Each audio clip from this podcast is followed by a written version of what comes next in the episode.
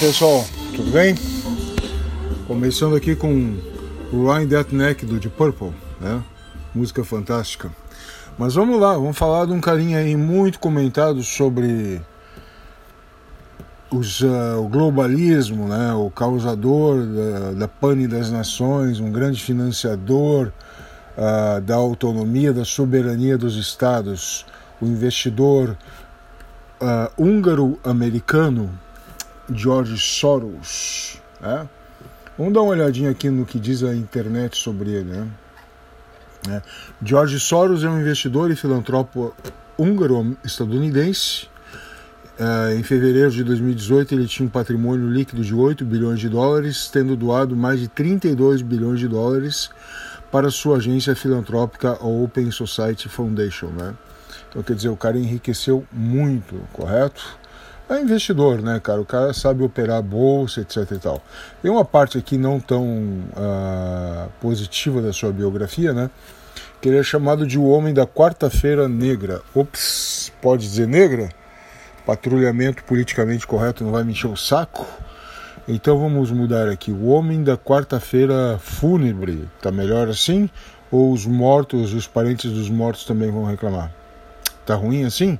Então vamos lá. O homem da quarta-feira depressiva. Ah, não, não, não, não, não. Acho que o pessoal da que tem algum tipo de transtorno uh, psiquiátrico vai achar ruim também. Transtorno, pode falar? Bom, pessoal, eu vou dizer o que está escrito aqui, né? O Homem da Quarta-feira Negra, né? Então diz aqui, George Soros criou também a Quantum Group Funds, com mais de 25 bilhões em ativos, além de ter faturado 1 bilhão com o fato de que ficou, que ficou conhecido como Quarta-feira Negra. Né?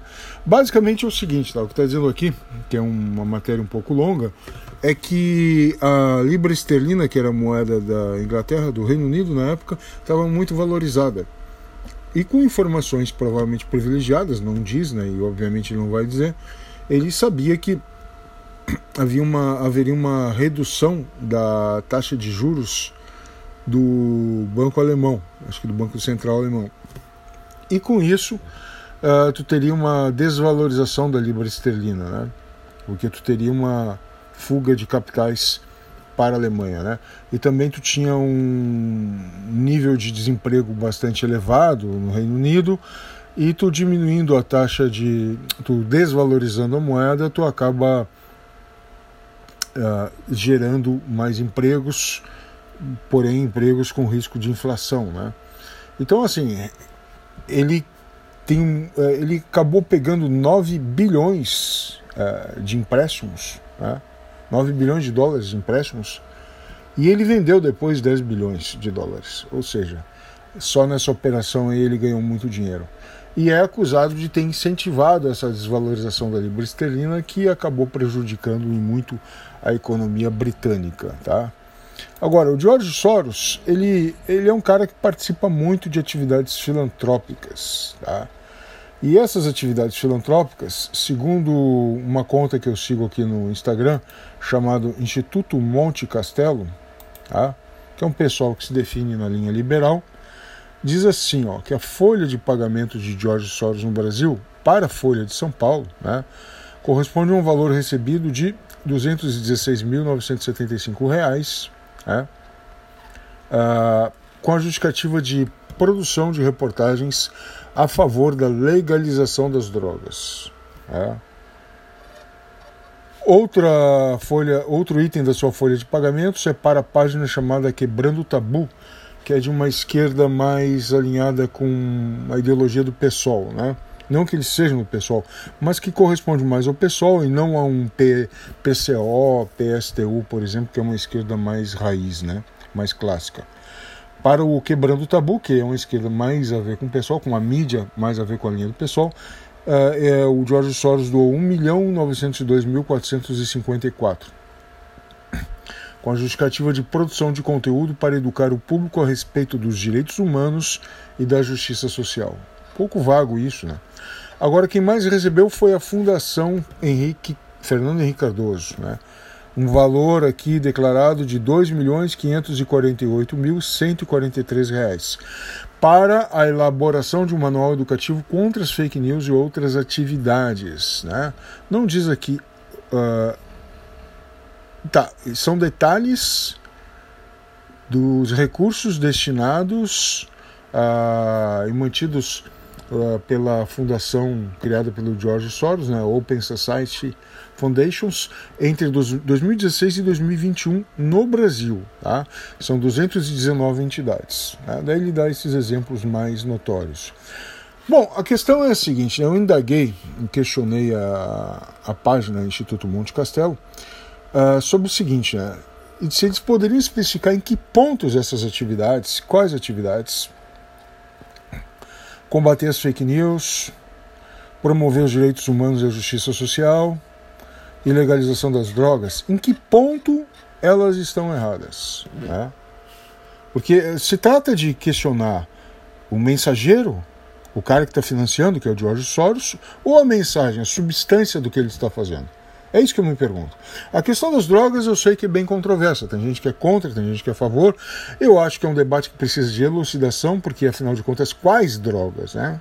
A maconha ou está falando do crack? Estou falando da cocaína, ou da heroína, ou do êxtase, ou do LSD, ou de outros ácidos. De qual droga está falando? E não só, uma vez legalizado, em que condições pode se usar? Porque, por exemplo, o álcool, né, que é a droga mais disseminada, até onde eu sei, talvez seja o cigarro, posso estar enganado. Uh, pelo fato de ser legalizado, quer dizer que eu posso dirigir alcoolizado? Então, é esse tipo de discussão mais profunda e técnica que eu gostaria de ver. A página não, não, não se, não se volta para isso, né? E a maioria das pessoas que eu sei que é contra e que é a favor da liberação, da legalização das drogas, não discute esses pontos. Né? Então, assim, cara, é, tipo assim, eu sou professor, né? Eu já trabalhei em escola e já dei aula para turmas que a gente chamava antes de primário, agora chama educação infantil. Não é a minha área propriamente, né? Eu dou aula para gente maior, mais velha. Mas assim, cara, tu não pode ter bar do lado, não deveria ter, né? Acho que tem uma legislação a respeito, do lado da escola que possa vender esse tipo de produto para jovens e crianças, né? Então, cara, para mim isso aí é uma das coisas que tem que ser discutida. A regulamentação, uma vez que haja liberação, legalização do produto, entendeu? Da mesma forma, quando não posso, não devo ir dar aula bêbado, né? Eu acho que o aluno não pode entrar bêbado em sala de aula. Então, se isso se refere ao álcool, por que não em relação às outras drogas? E as pessoas que defendem a legalização simplesmente dizem que vai diminuir a taxa de criminalidade, porque vai tornar o produto legal. Eu acho isso uma discussão muito simplista. Né? Eu já vi estudos sérios feitos sobre a legalização da maconha no Colorado no estado do Colorado, no estado de Washington, que teve vários problemas relacionados, como faltas não justificadas ao trabalho, maior índice de acidentes, inclusive na linha de produção, para quem trabalhava em fábrica, mas teve também eh, menor uso de drogas mais pesadas. Então é uma discussão que deve ser levada em nível técnico, né? E consultar, sobretudo, o pessoal da saúde, principalmente médicos e enfermeiros que trabalham no setor, entendeu? E não ficar só na base do achismo. Então é, é uma discussão que eu me ponho de lado e quero ser mais ouvinte, mas eu tenho várias perguntas a fazer. Agora, o que eles falam, não, é que é ruim. Porque veja o que está acontecendo na Califórnia. Sim, cara, mas e o que está acontecendo em Portugal? E o que está acontecendo no Uruguai? É a mesma coisa? E o que está acontecendo na Holanda? Será que a coisa não depende também de um contexto? Bom, e, cá entre nós, né, quanto aos outros tópicos, tu fazer uma discussão contra as fake news, promover uh, manuais contra as fake news, é super lícito, né, cara? As pessoas aprenderem a pesquisar. Não que haja sempre fontes confiáveis e que nunca devem ser questionadas. Todas as fontes devem ser questionadas, obviamente, né? Mas agora, tu realmente preparar, principalmente jovens e, e muito idoso por aí, né, contra uma leitura extremamente tendenciosa é algo extremamente benemérito, né, cara? Então, é, foi esse o ponto que eu levantei pro cara. Tá discutindo o Jorge Soros, o fato dele ser um estrangeiro, ou o teor, a matéria do que ele está promovendo, entendeu? E quanto aos direitos humanos, pessoal, a questão é a seguinte, ó, tu pode ter um problema de regulamentação no Brasil de direito processual, né, processo civil, não sei como se chama, que dá muita chance para o cara que cometeu um crime responder em liberdade e tal. E as pessoas genericamente dizem que isso é culpa dos direitos humanos. Cara, direitos humanos não é isso, né? Direitos humanos é algo muito mais basal, é algo que depende, por exemplo, que, que do qual nós dependemos, inclusive para votar, inclusive para não sermos acusados sem provas. Eu sei que ter a expressão que vem junto, justiça social, é muito vaga. Agora, tu colocar todo o mesmo saco e dizer que não presta, ou que se o George Soros está promovendo isso é porque alguma coisa boa não é, cara, é de um simplismo atroz, né? É grosseria, é, é ser muito raso, entendeu? Bom, aí eu fui mais a fundo, né? Questionei eles e tal. Aí os caras dizem assim: como explicamos no nosso site, essa injeção de recursos estrangeiros acaba desequilibrando o debate público. Os eleitores e tomadores de decisão não sabem que grande parte das ONGs listadas só ganhou relevância graças aos repasses de um mega bilionário estrangeiro. Cara, basta uma pesquisa rápida na internet que tu sabe disso, entendeu? Então não tem essa desculpa de a maioria não sabe. Então, quer dizer, a maioria dos eleitores não sabe, nós vamos decidir por eles, nós que sabemos. Então o Instituto está tomando uma posição antidemocrática, né? antiplebiscitária, antidebate. Quer dizer, como eles não sabem, somos contra o cara. Aí eu falei de novo, peguei no pé. Perguntei sobre o objeto do apoio em si. Há algo a objetar? Aí ele volta na mesma tecla. É importante enfatizar que a distorção do debate público com o uso de milhões de dólares vindos do exterior já é um problema em si.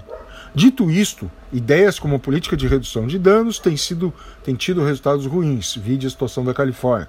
O Brasil precisa de mais rigor contra as drogas, não menos. Tá, ok, isso é um ponto de vista que merece ser respeitado, porém discutido. Né? Agora, o fato dos dólares vindo do exterior em si não é um problema, cara.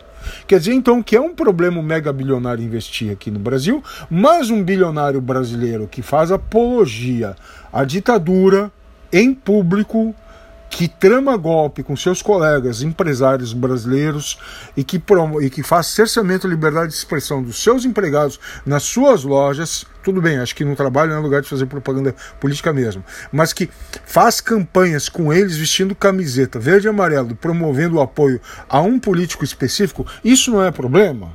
Cara, se é um problema internacional, esse financiamento também é um problema nacional. A origem, a nacionalidade da fonte não importa. Por isso que eu estou dizendo, a questão é o objeto daquilo que é financiado. Como é financiado? E não se o cara é chinês, se é americano, se é húngaro, estadunidense, se é francês, se é africano, nigeriano, congolês. Uh, não importa se o cara é argentino, chileno, se é brasileiro, entendeu? Importa o que ele está financiando. Aí eu chego e interrogo eles, né? Então, o foco é o vínculo com organizações estrangeiras, do que se deduz que, número um, se fossem organizações antagônicas financiando grupos conservadores, também estaria errado, mesmo sendo estrangeiras. Dois, mesmo que uma ONG internacional proponha, por exemplo, o combate à corrupção, seria um erro, já que o fato de ultrapassar a linha de fronteira traria um prejuízo maior que seu benefício? Cara, qual é, que é o problema de financiar um combate à corrupção? Então um cara estrangeiro tem alguma coisa errada? Aí eles voltam com a mesma tecla, que o problema é que daí distorce o debate. Quer dizer, o fato de ter um monte de gente financiando internamente, domesticamente, nacionalmente, e com muito mais dinheiro do que do ponto de vista antagônico, não distorce, né? Aí, cara, ou isso é ingenuidade muito grande ou é hipocrisia, né? Aí eu volto, né? Assim como qualquer organização, independente de sua origem ou a nacionalidade, já precondiciona uma intenção negativa? Quer dizer, o fato de ser estrangeiro já torna tudo errado? Volta a minha terra. Aí eles voltam a dizer que isso de, de, debate é, distorce o debate. Quer dizer, fica uh, uma coisa tautológica ali, chovendo molhado, a gente rodeando, né, um correndo atrás do outro. Uh, aí eu digo de novo, Assim como a distorção gerada por recursos domésticos nacionais, não há nenhuma garantia de idoneidade ou maior credibilidade só por, por causa de ser um cidadão, por ser nacional. Aí ele finaliza, né? Os brasileiros devem decidir sobre os rumos do Brasil e arcar com a responsabilidade de fazê-lo. Deveria ser diferente? Não é um princípio novo nem controverso. Obrigado pelo debate. Ou seja, o cara não quer mais argumentar. Para mim, ele foi colocado contra a parede. E sim, agora, veja bem: esse instituto, Instituto Monte Castelo, professa uma ideologia liberal. Que liberalismo ele professa? Então, cara, quando alguém disser eu sou liberal, alguém disser eu sou socialista, alguém disser eu sou libertário, alguém disser eu sou comunista, começa a fazer perguntas sobre os objetos daquilo que ele defende. Aí tu vai ver que nada é bem o que diz que é. Nada é bem o que parece ser entendeu? Uma coisa é roupagem, uma coisa é propaganda, uma coisa é o marketing. E cara, marqueteiro, até que prove o contrário, para mim é sinônimo de picareta. Falou? Um abraço.